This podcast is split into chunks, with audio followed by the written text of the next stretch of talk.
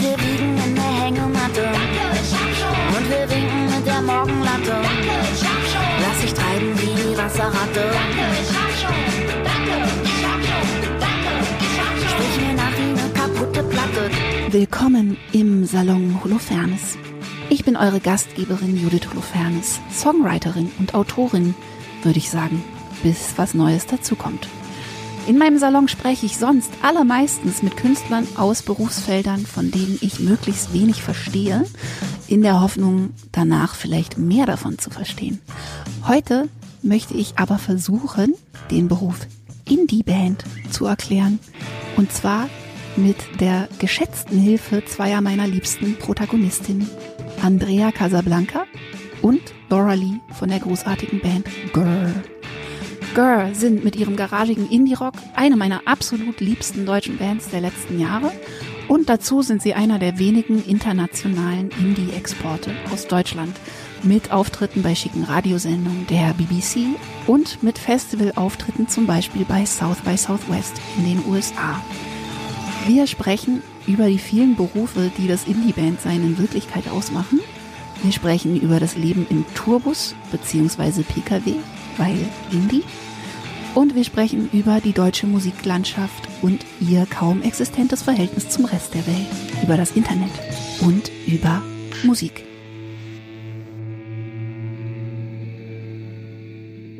Laufen wir schon? Wir können ja erstmal eure Stimmen klären. Ja. Das ist mein erster Podcast mit zwei Gästen. Andrea, du bist gestern im Fahrstuhl stecken geblieben. Oh Gott. Ja, ich bin gestern im Fahrstuhl stecken geblieben und es war wie in einem Film, weil die Tür aufgezogen werden musste und ich war so, ich, ich sah so den ersten Stock oben am Rande der Tür und ich musste sozusagen rausklettern. Echt? Und ich dachte die ganze Zeit, wenn der Fahrstuhl jetzt anfängt zu fahren, dann Boah. wird mein Körper in zwei Hälften geteilt. Scheiße. Aber dann, und ich war auch so, ich war so aufgewühlt, dass, obwohl ich seit einigen Monaten mehr Sport mache als sonst und dachte so, das schaffe ich auf jeden Fall. Ich habe es nicht hinbekommen, da hochzukommen. Da musste ein Security-Typ zu mir runter äh, und mich raushieven. Aber wie lange warst du vorher drin? Nicht lang, ähm, zwei Minuten, aber es hat sich in zwei Stunden angefühlt. Aber das Ding war auch, ich musste richtig krass auf Klo und ich habe mir schon vorgestellt, so, alles klar, ich werde hier halt reinpissen. Ich finde immer, wenn man Oh mit voller Blase in stinken. einen Fahrstuhl steigt, hat man, kommt mir dieser Gedanke, dass es richtig schlimm wäre. Ich denke auch jedes Mal, wenn ich Fahrstuhl fahre mit fremden Leuten, dass ich denke, ihr wäret meine Buddies, Ja. wenn wir Ja. jetzt. Wen esse ich als erstes? genau. Ich esse die Frau mit dem Dackel. Ja. Aber bist du traumatisiert oder ähm, geht's Mm. gut? Nee, es ging, aber ich war schon echt, ich habe richtig gemerkt, wie so Stresslevel 100. Also von 0 auf 100. Man kennt es ja, dieser Elektroschock, der durch den ganzen Körper geht. Und ich war Ja. so, oh fuck. Aber ja, jetzt geht's wieder. Aber jetzt heute Aufzug zu fahren, würde gehen. Ja, sind wir ja gerade. Ach, seid ihr ja gerade. Ich hab nicht mal dran gedacht. Ja, Siehst super. du, also es ist- das lag aber an meiner sanften Begleitung. Ich glaube auch. Flugbegleiterstimme. Du hast mich durchs Trauma begleitet. Und du, Laura, wir machen deine Stimme mal klar. Ähm, wo wart ihr da gestern?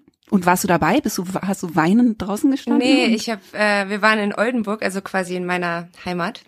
Und ich war umzingelt von meiner ganzen Family, glaube ich, als das passiert ist. Also mein Papa war da, meine Mama war da, mein Opa hat leider kurz vorher abgesagt, ihm war es doch zu heiß. Der ist aber auch 91, Oh von Gott. daher äh, totally okay. Genau, und dann habe ich nur irgendwann unsere Managerin hektisch mit zwei Securities irgendwie weglaufen sehen. Andrea ist stuck in the elevator. Und ähm, aber es schien irgendwie unter, es schien trotzdem unter Kontrolle zu sein.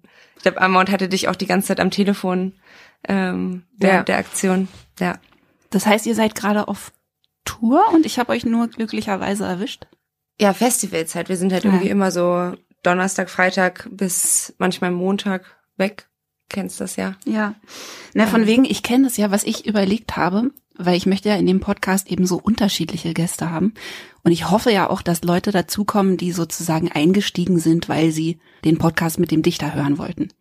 Das heißt, wir müssen davon ausgehen, dass Leute zuhören, hoffentlich, den Indie-Band genauso ein rätselhafter Ja. Beruf ist wie Berufsdichter Okay. oder Sternekoch. Ja. Und deswegen würde ich eigentlich gerne am Anfang so eine Art Sendung mit der Maus machen. Was für ein Beruf ist es, Indie-Musiker zu sein? Und was ich immer eine ganz gute Fragestellung finde, die ich gerne Leute frage, die was ganz anderes machen, ist, wie viele Berufe in einem denkt ihr ist euer Beruf? Ja. 35. Ja. Boah.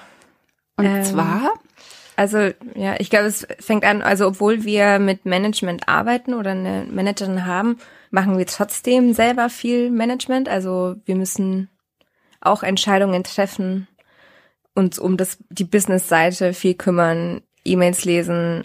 Also das würde ich auf jeden Fall sagen. ein Bürojob sozusagen. Ja. Genau. Also zur Buchhaltung, Budgetplanung. Quittungen, Quittungen aufbehalten, Rechnungen schreiben, Überweisungen machen, Budgetplanung, dann sowas wie, Pers wie nennt man das, Personale? Personal? HR. HR. Äh, Head Genau. of HR. Wie viele, Le wie viele Leute gehören so ungefähr zu eurem Setup? Ich würde sagen, so der Kreis sind so schon vielleicht so zehn Leute, so der enge Kreis. Wir haben, obwohl vielleicht ein bisschen mehr, wir haben ja zwei Live-Besetzungen, also zweimal Schlagzeuger und zweimal Bassistinnen, weil wir so viel spielen, Ja, dass wir die dann beide irgendwie eingespielt haben wollen und das so ein bisschen aufteilen. Dass ihr die nicht verschleißt und nur, Genau. nur euch verschleißt. ja, genau. Ja. Die dürfen Freizeit haben, aber wir nicht. Ja. Dann haben wir zwei Fotografen, die wir immer mitnehmen oder gerne mitnehmen auf Tour, äh, einen Tourmanager, Immer Eine gleichen, Managerin. oder? eigentlich schon, ja. Hm. Was noch? Naja, dann PR und Stimmt. Booking. Da so ist man immer mit den mit denselben Leuten in Kontakt. Dann PR-mäßig werden halt andere PR-Leute äh, noch eingestellt, also Deutschland, England, USA. Das sind auch immer wieder unterschiedliche, also es ist immer unterschiedlich, mit wem man im Kontakt ist. So, ja, vor allem bei euch, ne, weil ihr Mhm. ja eben international unterwegs seid. Ja, genau. Was ja den meisten deutschen Bands leider erspart bleibt. Ja, Das heißt, da habt ihr dann immer noch einen Ansprechpartner für Ja, England. ja. ja. Mit dem habt ihr wie viel Kontakt? Also im Release Ja. viel. Da sprechen wir schon viel. Also dem bis zu, wir haben angefangen, dem sogar ungemischte Songs sogar zu schicken und zu fragen, wie er es findet oder ob er noch Ideen hat für Labels. Also ich glaube, das ist halt eh auf unserem Level alles super familiär und dass man die Leute auch gerne mit einbezieht auf einem frühen Stadium und sowas und nicht zu viel Angst vor Meinungen oder vor Business hat Ja, genau. ne? weil die Mhm. doch nicht so es sind jetzt irgendwie keine geldgierigen Riesenmogule oder so, sondern das sind halt auch alles passionate Indie-Musikliebhaber. Ja, das finde ich auch immer interessant, ne, weil ich das Gefühl habe, dass Leute, die keine Musik machen, aber so Musikfans sind, ja dann automatisch immer denken, alle anderen sind der Feind. Also Ja. es gibt immer die Band und die ist cool und alle drumherum sind der Feind. Und ich finde es dann immer so wichtig, den Leuten zu sagen, dass jeder, der heutzutage noch mit Musik arbeitet, Ja. das total doll wollen muss. Ja. So, ne? Also die geldgierigen Leute, die so wahnsinnig Karriere machen wollen, die sind alle weg. Ja. Die machen alle was anderes. Ja, total. Und man kann ja eigentlich davon ausgehen, dass das Fans sind. Wenn Ja. die das zumindest länger als zwei Jahre irgendwie Ja. beruflich machen. Und was für einen Anteil würdet ihr sagen, hat das, was man eigentlich denkt, was eine Indie-Band ausmacht, nämlich Songs schreiben, Songs aufnehmen und damit spazieren fahren? Also Äh, zeitlich von eurem Also Leben. auch mit so. Touren. Ja, oder Touren nehmen wir bei euch vielleicht mal raus, erstmal, weil es viel ist. Musik. Ich finde, ich finde es so schwer, weil, also ich meine so, was macht eine Indie-Band eigentlich? Also eigentlich war es ja auch schon immer so, dass Indie, also dass Bands ja auch Bock hatten, irgendwie sich am Artwork zu beteiligen oder Videos. Also es ist ja auch, das kreative Denken geht ja über die Musik raus. Ja, absolut. Meistens. Also es ist vielleicht anders bei Leuten, die jetzt irgendwie, na, ich will jetzt nicht, nicht sagen, was. und das, das machen wir auf jeden Fall auch. Und vielleicht machen wir es ein bisschen mehr als andere Leute, was, Mhm. was vielleicht auch daran liegt, dass wir von Anfang an einfach nicht so viel Geld hatten und uns dann halt selber um Videos gekümmert haben oder Freunde nach Artwork gefragt haben. Aber so dieses Musikschreiben selbst jetzt zusammen für die Band ist immer sehr, ja, es ist immer ein sehr kleiner Zeitraum im Jahr und dann aber so volle Pulle. Okay, das heißt, ihr macht es sozusagen so anfallsartig, dass ihr sagt, jetzt wird geschrieben und dann habt ihr, weiß ich nicht, zwei Monate, drei Monate, in denen wird Ja, das, Geschrieben, das wäre, das wäre natürlich ideal. Mhm. Also gerade, wir können es ja mal sagen, diesem Jahr ja. haben wir, glaube ich, jetzt so fünf Wochen oder so. Mhm. uns freigenommen, aber wir machen ja auch so, wenn wir selber zu Hause sind, machen wir uns ja auch viele Gedanken oder schreiben viel Musik. Und wenn wir dann zusammenkommen, ja, gibt's halt eine andere Arbeitsweise. Aber ich glaube, so individuell sind wir schon stetig kreativ tätig oder mhm. schreiben Musik oder so. Aber dann dieses zusammen an Songs arbeiten und die so zu finalisieren, ist echt, also das ist so, man, es ist so absurd, aber eigentlich ist es ja ein Luxus für uns. Also es fühlt sich so an wie so Luxuszeit, weil es ist so sich freinehmen dafür. Ja, das ja, ist klar. echt krass irgendwie. Ja, es war bei uns auch immer so und ist bei mir auch immer noch so, ne, dass man das Gefühl hat, das ist irgendwie das, was man auch macht. Und wenn man dann so, was ich ja auch erlebt habe, so ein bisschen doller in den Mainstream rutscht, dann ist es natürlich immer, dann wird es immer krasser. Ja. Da ist es ja dann wirklich so, dass man teilweise, also ich habe immer so Sachen gehört wie, ähm, du müsstest jetzt eigentlich schon seit vier Wochen Ja. das neue Album haben. Und du denkst so, ja, aber wann hätte ich das denn? Also ihr wart ja dabei. Ja. Also ich war ja die ganze Zeit unterwegs. Wann hätte ich das denn machen sollen? Ja. Oder auch sofort, in, jetzt, wir haben ja eine EP rausgebracht, ich glaube in fast jedem Interview und wann kommt das Album? Äh, Ja, klar. Und es ist so, ah. Aber es ist lustig, weil sich diese, also Indie-Band, als wir angefangen haben, oder ich glaube so die Indie-Bands, die das halt nicht so, weiß ich nicht, kommerziell vielleicht machen, da ist es ja immer so, man hat zum Beispiel, trifft sich einmal die Woche zum Proben Ja. und das ist halt auch, die Probe ist eigentlich auch oft so un, nicht so zielgebunden oder zweckgebunden. Jetzt bei uns sind ja die Proben immer für Auftritte oder für bestimmte Shows. Und da, ich finde, erst wenn man anfängt mit Musik, dann ist ja immer einmal die Woche Probe halt. Ne? Ja, und dann genau. probiert man rum. Und so werden ja meistens auch diese ersten Alben geschrieben, weil das, genau, die Leute halt, deswegen sind die ersten Alben ja auch oft so die besten, weil die so viel Weil zehn Jahre ähm, drin stecken. Genau, weil sie Zeit und so viel Freiheit und so viel, ja, einmal die Woche trifft man sich und dann schreibt vielleicht einer mal einen Song und dann bringt er den rein, dann wird der die eine Probe gemacht, dann hört man sich den nochmal an und dann macht man wieder weiter. Das steckt immer so viel Zeit dazwischen. Und dieser ganze Prozess verändert sich dann ja, sobald man eben mit diesem Album dann die ganze Zeit tourt und das bewirbt und so und dann kann man wir haben es dann pro probiert eine Zeit lang, dass wir uns auch irgendwie wieder jede Woche zum Proben so ganz normal treffen, aber es ist irgendwie so mittlerweile passt so auch nicht unrealistisch. zusammen. Ja, Ja. es macht dann auch keinen Sinn, weil wenn du die ganze Zeit unterwegs bist, also dann macht es mehr Sinn, dann diese freie Zeit zu nutzen, wenn man die auf einmal hat. Aber ja, es ist schwer. Und schreibt ihr tatsächlich auch unterwegs? Also seid ihr so Notizbuch, Laptop, Leute, die immer so nebenher auch schreiben? Ich nicht zum Ich Beispiel. kann also ich das möchte auch es gerne nicht. sein. Also Ja. ich wäre es gerne. Ich kann Weil, irgendwie nur zu Hause und im Proberaum so kreativ sein. Ich glaube, Andrea macht das noch manchmal mehr. Ja, ich habe, aber bei mir ist es auch so ein Wechsel. Also ich glaube, ich probiere so verschiedene Sachen aus und wie das so für mich funktioniert und was ich irgendwie mag an diesem, an diesem unterwegs arbeiten. Aber ich glaube, das liegt auch so ein bisschen daran, dass ich so eine, also ich glaube, ist, da sind wir auch so ein bisschen unterschiedlich. Für mich ist es eigentlich, manchmal glaube ich, ich habe so ADHD oder sowas, weil für mich ist es mega schwer, halt lange mich auf irgendwas zu fokussieren oder mich hinzusetzen, zu sagen, ich ziehe das jetzt voll durch. Und wenn ich dann immer wieder mal ein paar Minuten an irgendwas arbeite, Ah okay. dann ist es für mich irgendwie einfacher. Oder, oder ich höre nur ganz kurz rein und auch wenn ich nur eine Sache verändere, dann vielleicht nach zwei Wochen bin ich an dem Punkt, wo ich mir dachte, ah, das ist jetzt irgendwie cooler als am Anfang oder so. ich finde das aber auch eigentlich, also ich gehe davon aus, dass den Podcast auch Leute hören, hoffentlich, die auch kreativ arbeiten wollen. Also mein idealer Hörer ist jemand, der auch kreativ sein möchte. Und ich finde das einen ganz wichtigen Punkt, dass man rausfindet und da auch sehr ehrlich ist zu sich, ne, wie man selber funktioniert, weil es gibt so viele romantische Mythen darüber, wie ein richtiger Künstler zu funktionieren hat. Und dann gibt's immer dieses Bild von irgendwie dem Bob Dylan-Typ, der halt immer sein Notizbuch dabei hat und konstant irgendwie schreibt. Oder ich denke auch manchmal, ich müsste so monomaner sein.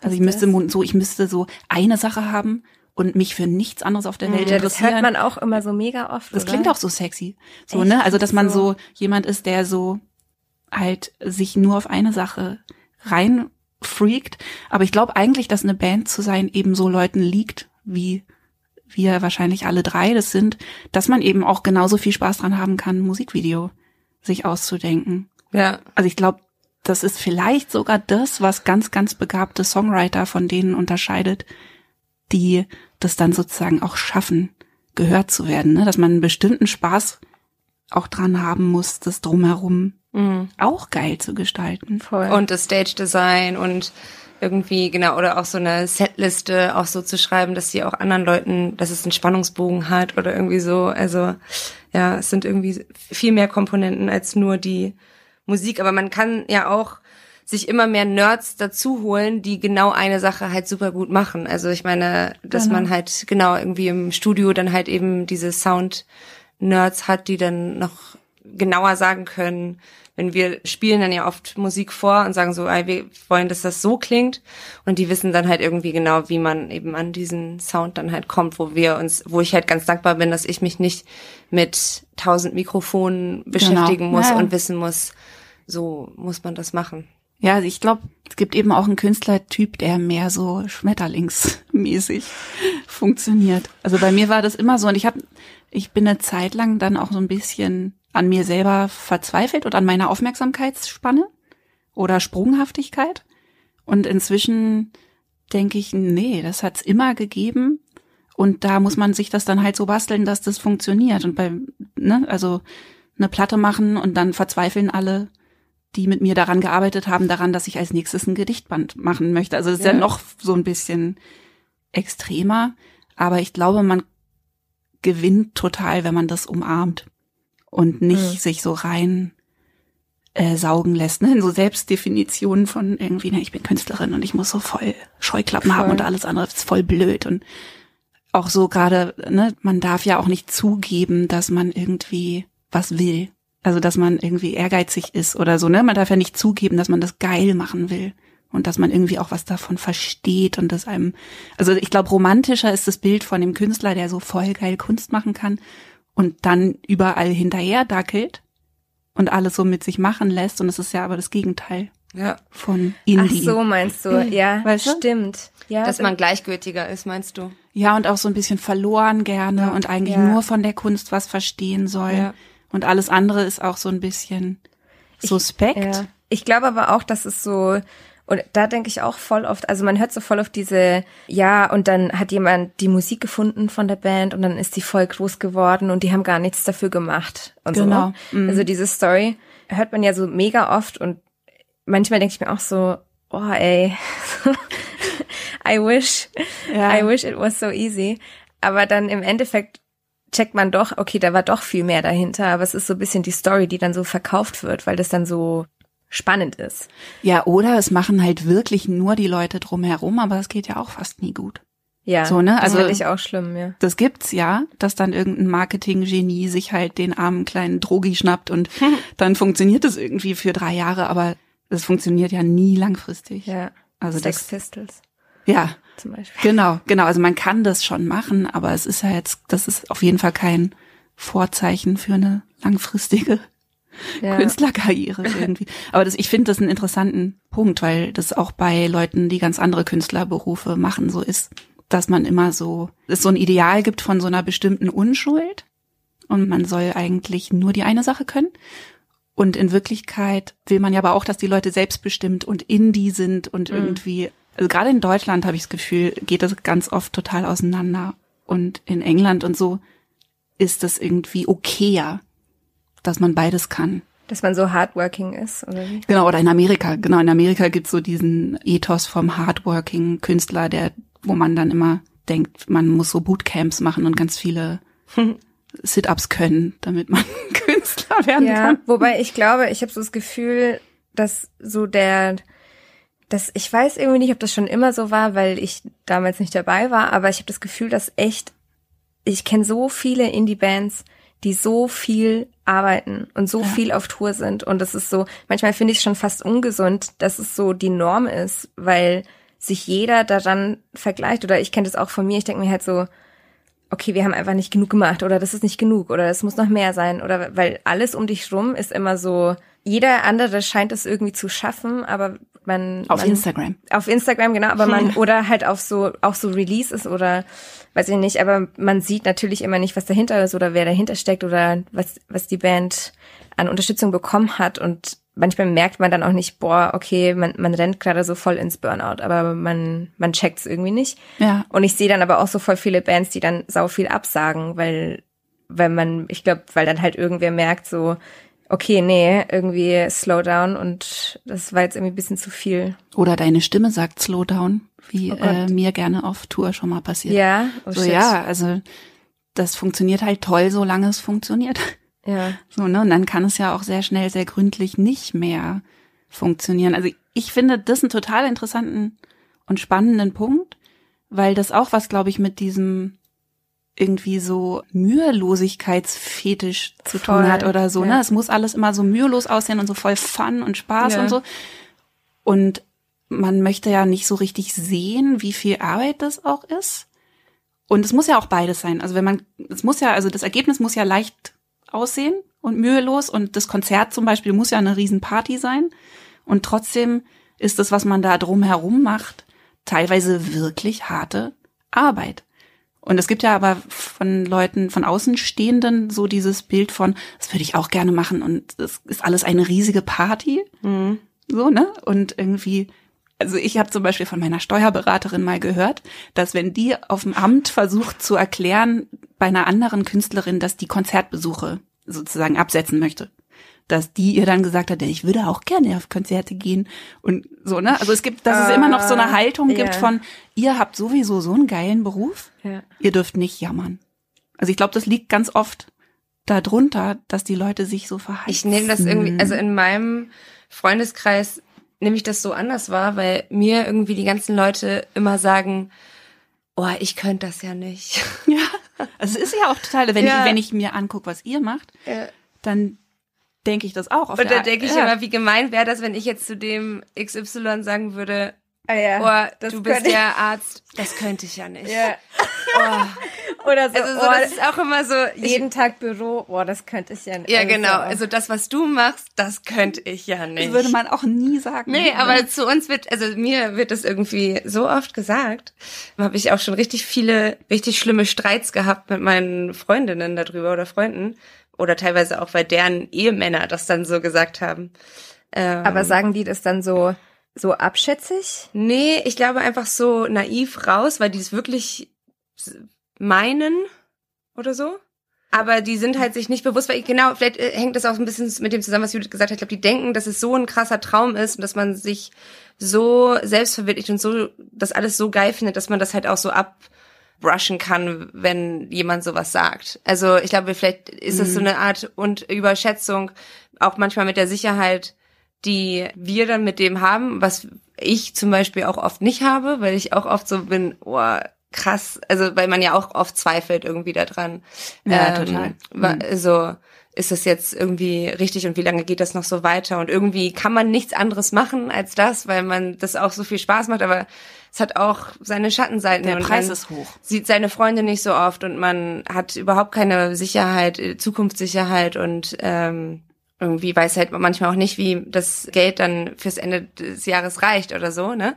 Genau, und dann sagen einem, wenn man vielleicht manchmal an so einem Punkt ist, dann sagen einem dann Leute sowas und dann bin ich richtig sauer. Ja, Ähm, ja, verstehe ich total. Ich, ich glaube, man hat halt selten Berufe, wo das wirklich so nah beieinander liegt. Ne? Dass es halt Traumverwirklichung ist und auf der anderen Seite aber auch eine Form von harter Arbeit, die ganz viele Leute auch wirklich nicht machen Ja. könnten. Und ich glaube, der Unterschied zwischen, also es gibt so viele Leute, die wahnsinnig begabt sind und dann passiert nichts damit. Und ich glaube schon, dass einer der Unterschiede der ist, dass man es auch wirklich doll wollen muss und halt auch irgendwie viel reingeben. Und auf der anderen Seite aber natürlich nicht reinrutschen darf in diesen sich Verschleiß-Ethos. Oder? Also, dass man da nicht so tatsächlich, also man kann auf jeden Fall nicht länger als ein, zwei Jahre eben dieses Ding mitmachen mit mehr ist immer mehr. Aber ich habe Ja. das immer so empfunden, also dass man auf jeden Fall von Leuten umgeben ist oder von so einer Art Selbsthype-Maschinerie, ne, die so funktioniert, dass man irgendwie denkt, es muss immer noch mehr. Also ich habe mich ja total verschlissen, so ne. Also ihr könnt mich auch gerne als abschreckendes Beispiel nehmen. es ist auch nicht so wahnsinnig gut gegangen. Mhm. Und ich kann mich aber noch so gut daran erinnern und manchmal rutsche ich auch selber noch rein in diesen Zustand. Also man ist ja dann auch so berauscht von dem, was man leisten kann. Ja. Es macht ja auch total Spaß. Also macht ja auch Spaß, abartig viel zu arbeiten. Es hat ja auch was. Ne? Also es hat so einen, es hat einfach so einen hohen Ausschlag. Alles irgendwie. Aber es ist halt nur lustig, solange es lustig ist, so ein bisschen, ne? Und wenn es nicht mehr funktioniert, dann funktioniert es auch teilweise sofort gar nicht mehr. Hm. Also, ich weiß nicht, und bei euch ist es ja dann alles noch international. Also wenn ich mir angucke, was ihr macht, dann habe ich auf der einen Seite so ein Gefühl von, boah, es muss so Spaß machen, Girl zu sein. Also es sieht nach mega Spaß aus und eine geile Band zu haben macht total Spaß und in andere Länder zu fahren macht total Spaß. Und auf der anderen Seite denke ich, boah, krass. Ja. Irgendwie, weil ihr ja auch noch ne, selber fahrt oder Sprinter fahrt Ja. zumindest. Und als wir uns einmal getroffen haben, seid ihr dann irgendwie, glaube ich, um elf noch losgefahren, um Ja. mit dem Sprinter, oder es war noch nicht mal ein Sprinter, sondern einfach mit so einem Pkw noch nach Berlin zurückzukommen. Ja. Und das ist halt auch, also nur teilweise glamourös. So, ne? ja, Ja. absolut. Ähm, Und habt ihr so Techniken? Habt ihr so Self-Care, Notfall, Sachen schon gelernt, wie ihr irgendwie euch ausgleicht oder so? Irgendwie, ja. Ja, es ist voll schwer, weil es meinte auch, letztens hat auf, auf Instagram hat jemand in so eine Story geantwortet, so, weil ich irgendwie getanzt habe oder sowas auf einem Festival und dann hat jemand kommentiert so, oh, es sieht so aus, als hätte Andrea keinen Tropfen Traurigkeit in ihrem Leben. Hm. Da war ich so, Ah, Alter, wenn du wüsstest, wenn du wüsstest, ey, 80% Traurigkeit, 20% glücklich. tanzt im Regen auf dem Festival. Ähm, weiß Ja, ich klar. nicht. Also ich glaube, ich bin sau schlecht im Self Ja, ja, wir sind da sehr schlecht drin. Und weil wir auch so viel Spaß haben dann auch daran. Zu, also und ähm, was wir jetzt, glaube ich, so lernen müssen, dadurch, dass wir halt ja auch keine Wochenenden haben oder keinen Urlaub, dass wir halt das oder so zumindest bisschen, nicht die von anderen Leuten, ne? Genau. Dass wir so ein bisschen schauen, dass man halt dann auch, ja, jetzt sind wir zum Beispiel, haben wir ein richtig verrücktes Wochenende gerade hinter uns mit, wo halt irgendwie der Wecker die ganze Zeit um halb vier, glaube ich, geklingelt hat, weil wir um sechs Uhr einen Flieger nehmen mussten. Und Ihr müsst ja dann auch noch fliegen. Ja. immer. und dann waren wir, jetzt sind wir halt so jetzt, genau, ist jetzt halt noch heute Podcast mit Judith und dann ist Sorry. äh, danach Nice. äh, hoffentlich jetzt mal unser Woche, also so jetzt so zumindest morgen. Morgen und übermorgen ist ist dann unser. Samstag und Sonntag. Wobei, das finde ich ehrlich gesagt ganz schön, dass man sein Wochenende Zeit Ja, versetzt, ist wenn man es macht. Ja. Also wenn man halt nicht vergisst, Ja. Wochenende zu machen, dann finde ich es voll geil, Ja. Wochenende zu Ja. haben, wenn kein anderer frei hat. Ich auch. Also das, man muss sich auch mal die, den Gegen, die Gegenrealität vorstellen. Und ich glaube, wir sind beide nicht so Leute, die ja irgendwie von neun bis 17 Uhr irgendwie sowas machen könnten. Und ich glaube, wir genießen das auch total, diese Zeit selber einzuteilen und irgendwie auch an was zu arbeiten, was uns gehört. Also, und was unser, nicht für irgendwie jemand anderen halt dann doch, ne? Also, Ja. das ist schon, Genau, ich habe auch das Gefühl, der, also der Preis ist ganz schön hoch, höher als, glaube ich, manche Leute sich vorstellen können. Ja. Aber das, was man kriegt, ist auch ganz schön geil. Ja. Also so, man lässt sich halt einfach ein auf einen Lebensweg, der jetzt nicht besonders gemittet ist. ja. So, aber ich glaube, man kann so ein bisschen dran drehen. Also man kann schon, glaube ich, lernen zu unterscheiden, oder bei mir war das das Wichtigste, ne, zu lernen zu unterscheiden, was die Ansprüche von anderen Leuten sind. Weil man kann, und, und was die eigenen, Voll. was der eigene Ehrgeiz ist, was der eigene Bock ist und so. Weil ich mich zum Beispiel auch immer viel mehr verschleiße an Sachen, die ich nicht wirklich machen will. ja. Also das finde ich drastisch, den Unterschied, wie viel Energie ich habe für Sachen, die stimmen und die ich wirklich machen will. Und inzwischen gelernt habe, so ein bisschen genauer hinzugucken. Also auch in den Körper und so, oder? Also so ein bisschen Ja. genauer zu gucken, wenn irgendwo so, Man merkt es eigentlich auch sofort, wenn man was zusagt und man hatte da eigentlich gar keine Lust zu oder so. Und ja, total. eigentlich ist da sofort so ein, was im Bauch, finde ich. Also so. Aber ich habe zum Beispiel im letzten Jahr oder in den letzten zwei dann auch öfter mal angefangen, Sachen wieder abzusagen, was ich früher nie gemacht habe. Ne? Ich bin früher einfach immer, ich habe es zugesagt, ich mache das jetzt. Und dann habe ich angefangen, Sachen mal abzusagen, weil sie nicht stimmen. Vielleicht viermal, ja, also auf zwei Jahre verteilt oder so. Und dann war das aber eben auch so, dass ich sofort das Feedback gekriegt habe. Du musst gucken, dass du nicht den Ruf kriegst, Oh unzuverlässig mein zu Gott. sein. Ja. Ne? Und du musst gucken, also du hast ja jetzt schon ganz schön viel abgesagt und so, wo ich irgendwie denk so, okay, ich habe in zwölf Jahren, wir sind Helden, zwei Konzerte abgesagt, glaube Ja. ich. Also können wir nachher Pola noch mal fragen, ob das stimmt, ob ich, ob das Geschichtsklitterung ist. Aber ich glaube, also ich habe Konzerte gespielt mit 40 Grad Fieber und mit Kotzeimer neben der Bühne und Ja. so, ne? Und aber die zwei Konzerte, die ausgefallen sind, zum Beispiel, die waren dann vor so vielen Leuten, dass es mir meine Versicherung so übel genommen hat, Ja. Dass ich jetzt meine Konzerte kaum noch versichern kann. Krass. Ne? Also ich meine, dass das einfach so gestiegen ist. Also das finde ich immer ein Punkt, den finde ich, abgefahren. den finde ich ganz interessant, Ja. wenn man so über den Druck redet. Und dass es so eine Sache ist, zu sagen, mach dir nicht so viel Druck. Mhm. Und der andere Punkt, der ist, dass es aber halt auch tatsächlich bestraft wird oder zumindest man sehr tapfer da. Also wenn man das nicht möchte, wenn man sich nicht verschleißen möchte, dann muss man auch ein ganz schön gerades Rückgrat zulegen, weil es wird einem auch wirklich widersprochen. Es ist nicht Ja. so, dass dann alle sagen, ja, finde ich Ja, total super, absolut, ja. dass du jetzt mal so ein bisschen besser auf dich aufpasst, Ja. sondern alle sagen, du sollst voll super besser auf dich aufpassen, aber nicht heute und nicht hier. Ja. Also das wäre jetzt noch wahnsinnig wichtig. Ja. Und hier heute zwölf Radiointerviews zu machen, Ja. Ist schon wichtiger. Schlafen kannst du irgendwie nächste Woche. Ja, es ist schon wichtig. Ja, das ist der Satz. Total. Aber ich glaube, es ist auch ein bisschen so eine, also vielleicht haben wir da auch Glück, dass wir zu zweit sind und unsere Managerin ist auch eine gute Freundin von uns. Ähm, manchmal glaube ich, ist es auch so, ich finde es so lustig, wenn man so merkt, wie sich so Perspektiven wechseln und dann wird plötzlich einem so diese Last abgenommen. Also zum Beispiel ist es mir letztens nur aufgefallen, dass wir, wir haben zu dritt überlegt, ob wir was zusagen sollen oder nicht. Mhm. Und immer dieses so, ich weiß nicht, wie ich das benennen soll, aber dass dem Wichtigkeit zugeschrieben wird, das liegt ja eigentlich in unserer Macht. und als Absolut, wir, als wir uns dann irgendwann mal so kollektiv dafür entschieden haben, so, es ist nicht so schlimm, wir machen es jetzt nicht, dann war es plötzlich auch weg. Also man hat sich nicht schlecht gefühlt oder Mhm. sowas, weil ich glaube, dieses so, es wäre jetzt wichtig, das zu machen. Vielleicht wird es, vielleicht wird es ja auch von uns jetzt sozusagen ferngehalten, weil unsere Managerin damit dealen muss irgendwie.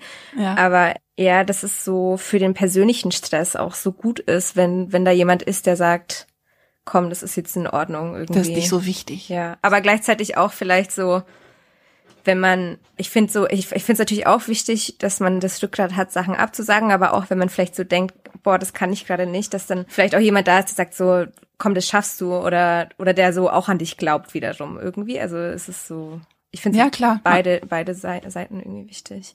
Ja, man braucht ja auch viel Energie. Also ich glaube, man kann sich nicht in diesen Beruf reingeben und sagen, ich mache das auf dem halben Arsch. Das geht wirklich nicht. Ja. So, ne? Man muss es ja doll wollen.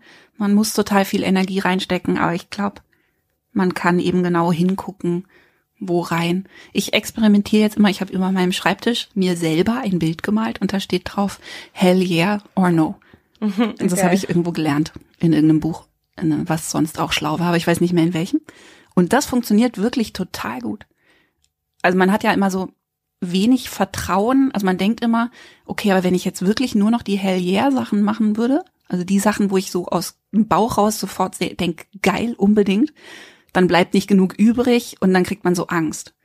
Aber ich glaube, man kann das wirklich viel drastischer machen, ohne dass was Schlimmes passiert, Ja. beziehungsweise mit der Chance, dass dann auch richtige Hell yeah Sachen passieren. Ja, ich glaube, dass es, dass, dass vielleicht auch manche Leute irritiert, mit denen wir zusammenarbeiten oder mit denen wir zusammengearbeitet haben, dass wir halt auch Sachen machen, die für uns hell yeah sind, aber für alle anderen halt nicht. Ja, genau. Die halt so, Was? Alles, Ja. was bei uns in Amerika passiert, Genau, ich, alle- für viele Leute so, what the fuck, oder warum auch machen die England. Warum? Also, also ich glaube, weil zum Beispiel auch England zu tun oder unsere Entscheidung damals, dass wir echt, ich meine, wir waren jetzt echt wahrscheinlich sechs oder sieben Mal Mhm. in England auf Tour, also entweder alleine oder mit Support, aber es war halt finanziell immer scheiße. Klar. Also wir haben immer drauf gezahlt. Also wenn sich Leute fragen, also wenn, oder wenn Leute denken, dass wir irgendwie viel Geld haben, so nein, weil Weil wir halt, touren. Genau, weil wir touren und auch wenn wir woanders vielleicht dann Geld machen, dann stecken wir wir es halt in was anderes wieder rein. Also zum Beispiel England-Touren oder USA. Und das macht uns aber so viel Spaß und das definiert uns als Band. Und das ist auch so ein bisschen dieses, ich glaube, dass wir jetzt so, ohne dass wir jetzt uns irgendwie hingesetzt haben und darüber geredet haben, aber dass es unsere Ansprüche sind. Also manchmal denke ich mir so, ah, wieso, also okay, es klingt jetzt mega scheiße und niemand soll mich jetzt dafür haten, aber manchmal frage ich mich schon, wieso haben wir eigentlich nicht mehr Instagram-Follower? Also wieso, wieso ist es so scheiße schwer? Also kann das nicht einfach so normal sein oder oder wieso hat diese andere Person, also was machen Dabei habt falsch? ihr so ein schönes Instagram. Ja, danke. Ich war aber, ich meine, diese giftigen Gedanken kommen halt einfach Ja, manchmal, man kann Mhm. sich nicht wehren. Und denke ich mir so, hä, fuck it, das ist ja auch nicht unser Anspruch. Ich glaube, unser Anspruch ist, wir wollen in andere Länder reisen und da touren und mit Bands spielen, die wir geil finden und das machen wir. Und das machen vielleicht andere Leute nicht, die vielleicht woanders erfolgreicher sind, aber wir machen halt das, was wir machen irgendwie und dann ist es auch in Ordnung, so wie es ist halt. Ja. Ja, ich glaube, man muss dann auch teilweise einfach sehr tapfer sein und Ja. dazu, ne, also dabei bleiben, weil ich habe ich hab das auch dauernd, dass ich mit Leuten rede, die dann mir eine Stunde lang versuchen zu erklären, warum irgendwas unvernünftig ist, was ich machen will. Und dann habe ich oft mit den Leuten so aneinander vorbeigeredet, weil dann gehe ich auf die Ebene und versuche das zu verteidigen, Ja. warum das wohl einen Sinn ergibt. Und eigentlich ist die Antwort einfach nur, ja, aber ich will das ja machen. Ja. Also ich will ja auch, es ist mir gar nicht so wichtig, was dann damit passiert. Ich will das machen. Und das größte Frustpotenzial bei mir liegt darin, Sachen nicht zu machen. Also schlimmer als sich zu schrotten und zu überarbeiten und äh, nicht genug Self-Care zu machen, ist bei mir definitiv Sachen nicht zu machen, die ich dringend machen Ja. will. Ja. Also tut mehr weh. So, ne? Und da verliert man auch unheimlich viel Ja.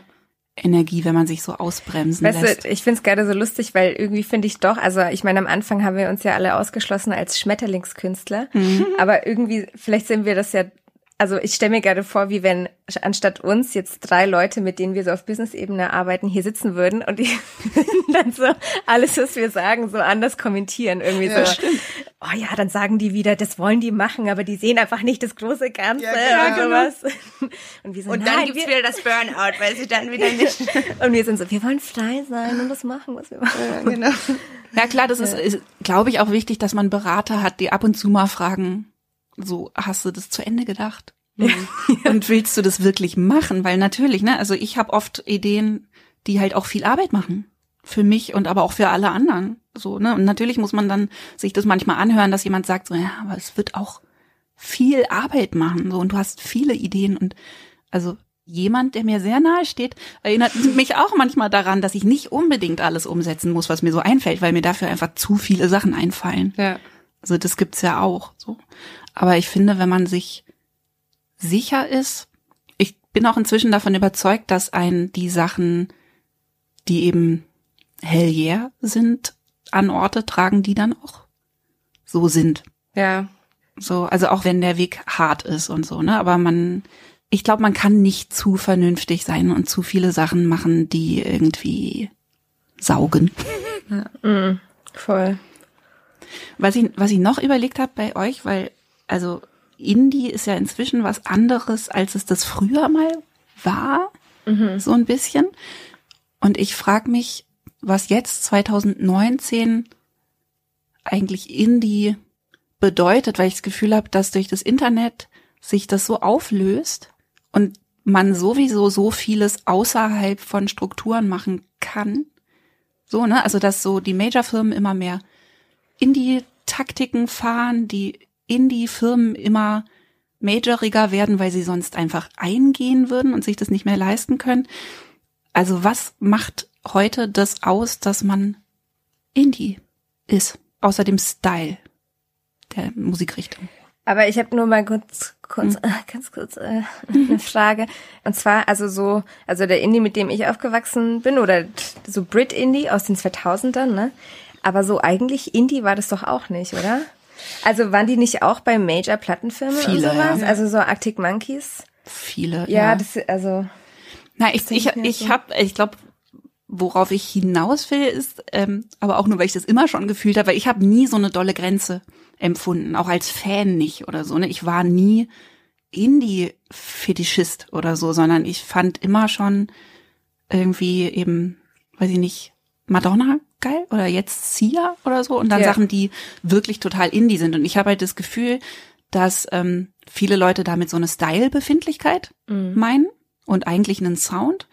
Und es aber ja inzwischen zum Beispiel im amerikanischen Mainstream Sachen gibt, die so total freakig sind und auch künstlerisch einfach total abseitig von allem, was erwartbar war, damit riesigen Erfolg haben. Und dann gibt's totale Reißbrettsachen, die super scheiße sind. Dann gibt's ähm, wahnsinnig ehrenwerte Indie. Leute mit einem hohen Anspruch. Dann gibt's Indie-Leute, die komplett nur davon leben müssen, dass sie auf den Dächern von irgendwelchen Schnapsfabrikantenbussen spielen. Ja. So, ne? Also ich habe das Gefühl, das gibt es so eigentlich nicht mehr Ja.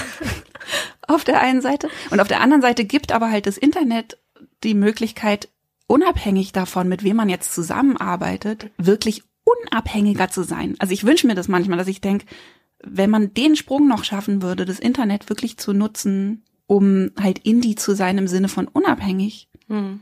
und dann eben auch viele Sachen nicht mehr zu machen, die man früher so machen musste. Aber ich habe das Gefühl, und das gilt wahrscheinlich für euch auch noch, dass man jetzt halt so dazwischen hängt und beides machen muss. Also man kann, oder zumindest einem das irgendwie suggeriert wird, also man muss die ganzen Sachen noch machen, man muss unheimlich viel Radio, Interviews machen und überhaupt Interviews machen und wahnsinnig viel spielen. Und dazu ist jetzt noch dieses Internet gekommen. Und das, im Moment addiert sich das einfach nur. Also man Ja. muss eigentlich auch noch sein eigener Social Media Manager sein und könnte damit 60 Prozent seiner Zeit zubringen. Aber man, die meisten Leute erkaufen sich damit noch nicht, dass sie irgendwas anderes nicht machen. Ja. Ja. Kennst du den, ich höre voll gerne diesen Podcast, der heißt The Future of What. Der geht nur über Indie, Ah. Indie Mhm. ähm, Business, also in Amerika, aus amerikanischer Sicht, da werden halt so ja, Labelbesitzerinnen und irgendwie Künstlerinnen und so. Und da geht's halt total viel darum, inwieweit diese Indie-Szene gerade zum Beispiel irgendwie als Gegenstück zu diesem, äh, also zum Internet, weil es ja auch bei diesen Streaming-Portalen und sowas, es gibt ja totale Gatekeeper eigentlich da drin. Also es Ja. ist ja nicht so, dass uns das jetzt alle total emanzipiert hat und Absolut nicht, nur das Beste gewinnt sozusagen oder wird groß, sondern es Mhm. ist ja noch so eine Instanz dazwischen und die, die haben das so ein bisschen verglichen mit wie früher, als ob jetzt alle Mainstream-Radio hören, weil früher gab's halt Mainstream-Radio und Indie-Radio Ja. und im Indie-Radio konnten sich andere Musik stattfinden als im Mainstream-Radio und jetzt haben wir halt so Streaming-Portale und alles muss da drin, alles muss gerade im Mainstream stattfinden und misst sich da drin sozusagen und da verlieren eigentlich total die, in, wenn man jetzt Indie eher als Style mit ein bisschen, bisschen nicht so poppig, nicht so poliert, ein bisschen Genau. rauer und so eher definieren will. Und die haben zum Beispiel, das fand ich total interessant, weil wir ja auch irgendwie daran glauben oder uns dieses Touren immer total viele Fans gebracht hat und dieses Internet irgendwie so dazu kam und das war auch wichtig, aber wir haben irgendwie immer gespürt, sobald wir eben analog quasi unterwegs waren Mhm. und auch manchmal auf also Supports gespielt haben oder auf Festivals gespielt haben und jetzt auch in Amerika, dass dann halt die Leute, da sind dann vielleicht, wenn man das erste Mal spielt in Amerika 40 Leute, aber dann kommen da, sind das halt irgendwie drei, vier Hardcore-Fans und die bringen dann das nächste Mal, dann spricht sich das rum und die bringen dann wieder mehr. Also das ist so dieses Multiplikatormäßige, also analog halt auch total gibt. Und, äh, oder das jetzt vielleicht im, wenn man jetzt so fragt, ja. was ist ein Indie-Künstler im, im so einem Zeitalter, in diesem digitalen Zeitalter, sind es vielleicht auch so Leute, die das mehr machen und nicht so sehr auf dieses Digitale überhaupt vertrauen. Weil, genau, so Bands wie Das sind die bestimmt jetzt, die von übermorgen sozusagen, ne? Also die Ja. jetzt schon denken, vielleicht sollte ich nicht alle meine Pferdchen im Internet laufen lassen. Ja, manchmal denke ich schon so, was ist, wenn alle Social Media jetzt so gelöscht wäre? So wie, wie erfolgreich wäre man? Ja, genau. so ein bisschen so. Wo, wo sammeln sich die Fans? Das ist schon ein unheimlicher Gedanke irgendwie auch, ne? Ja, aber es kann gibt ja ja, auch so, passieren. Fa- also so Bands, die wir zum Beispiel total toll finden mit The OCs oder Ty Seagull oder so. Das sind ja alles Leute, die geben Scheiß auf Social Media. Die machen da ja Mhm. fast gar nichts.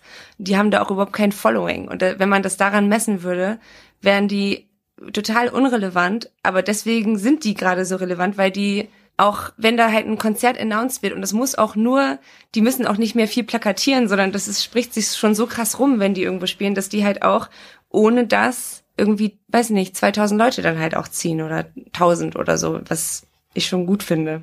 Aber In so was meinst du, die machen das über wahnsinnig viel Spielen? Ja, die gibt's halt auch schon seit Ja, Zehn einfach Jahren durch eine, so. genau, durch Spielen und durch eine geile Live-Show und dass man halt auch vielleicht so ein bisschen das Gefühl hat, man ist halt underground und man kennt es halt dann nur so über Eck und dann ist es vielleicht, ich finde, das ist wirklich so ein bisschen wie so ein Kult, so Leute, die diese Bands hören. Also wenn man Aber das finde ich ganz tröstlich, Ja. weißt du, weil ich habe oft mit den Streaming-Portalen das Problem, dass ich das Gefühl habe, also das Indie, so wie ich das mal wahrgenommen habe, eben als auch was, was so mal beim Bügeln stört, ja, irgendwie n, im Moment ersetzt worden ist durch so Indie-Music. Also Ja. das ist so, äh, dass die Leute, die gewinnen bei diesen Streaming-Portalen, sind halt die Leute, die du in diese ganzen Playlisten machen kannst zum Duschen und Ja. zum Joggen und keine Ahnung. Und dann gibt's ganz viele so schön singende Billie Eilish. Ja. Na, die ist ja, die Die ist ja wenigstens super. noch, die ist ja, nee, aber die ist ja wenigstens noch dark und keine Aber ich finde so Billie Eilish, aber so alle so Nachmacher von Ja. ihr sozusagen. Ja, es gibt einfach wahnsinnig viel so gefälligen Indie, Ja. wo ich denke, was ist denn daran jetzt besonders Indie? Also das hat nichts gegen die Künstler oder so, aber es ist so uniform. Ja. Also du hast so Playlisten lang so netten Folk mit Ja, so und die Stimmen sind immer so. genau, es ist alles sehr Schmatz. Äh, ähm, sehr hübsch, Ja. so, ne? Oder vor allem die Frauen, also Ja. finde ich, sind das klingt alles immer sehr hübsch und stört bei nicht viel und so. Ja. Und ich habe überhaupt nichts gegen solche Musik, aber ich denk manchmal, was ist denn mit Indie, so 90er Jahre Indie, der auch mal stört? Wo ist Ja. denn der jetzt? Und man kann diese Portale ist ja so nutzen, Total da. Genau, aber, Er aber kommt der, nur nicht in dein Discover Weekly. das meine ich eben, der gewinnt nicht auf diesen Portalen. Wobei ich habe, Also- ich höre ja so, ich muss ja sagen, ich höre so viel gute Musik auf Spotify, dass mein Mix der Woche immer richtig gut ist. Aber ich glaube, Mix der Woche ist immer richtig gut. Ja. Ich glaube, was, was kacke ist, sind diese, Diese ja, Affekt Chill-Playlist und so. oder so. Genau. Aber ich finde, so zum Beispiel Bandcamp ist ja in Deutschland gar nicht so krass beliebt, aber Mhm. in Amerika kann das ja richtig ein Künstler brechen, wenn Ja. der auf Bandcamp. Wir ähm, brechen ist äh, positiv ja, belegt, genau, sagen wir mal in break, diesem, ja, break. in diesem Podcast. Ähm, Wenn der auf Bandcamp ähm, super viele Follow also Follower oder die Leute bezahlen dann ja auch für, dass sie dann einen Download bekommen quasi von dem Song. Nicht so wie bei Ja. Streaming, wo man dann ja eigentlich nichts hat. wo Ähm, man äh, nichts hat. ja. Punkt. Und ja, das finde ich irgendwie so, zum Beispiel dieser Sandy Alex G ist ein total cooler Künstler. Der ist jetzt irgendwie zu Caroline, glaube ich, gegangen, aber der war halt ein totaler Bandcamp, also so ein, der da riesig geworden ist irgendwie über diese Plattform. Aber ich finde, dass das ist halt so, dass das für mich eigentlich auch Indie ist oder eine Indie-Band oder ein Indie-Künstler, wenn, also ich kenne zum Beispiel, ich meine, Sandy Alex G wäre jetzt ein Beispiel oder Princess Nokia, die eigentlich so Mhm.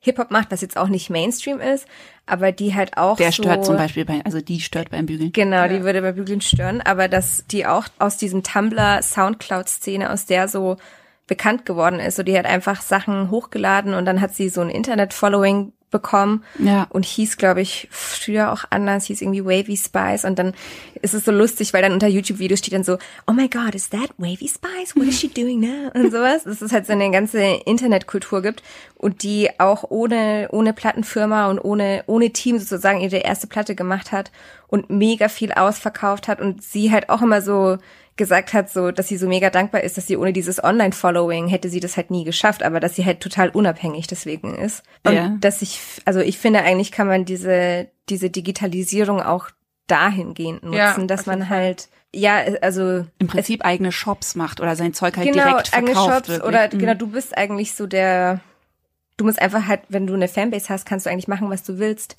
Und das macht sie zum Beispiel auch, was ich auch krass finde. Sie hat dann so ein zweites oder eine EP oder ein Album rausgebracht, was so total emo war. Und es war jetzt vielleicht nicht mein Ding, aber sie war so, hey, ich weiß, manchen gefällt es vielleicht nicht, aber ich habe voll Bock, das zu machen. Deswegen Ja, habe ich das jetzt gemacht irgendwie.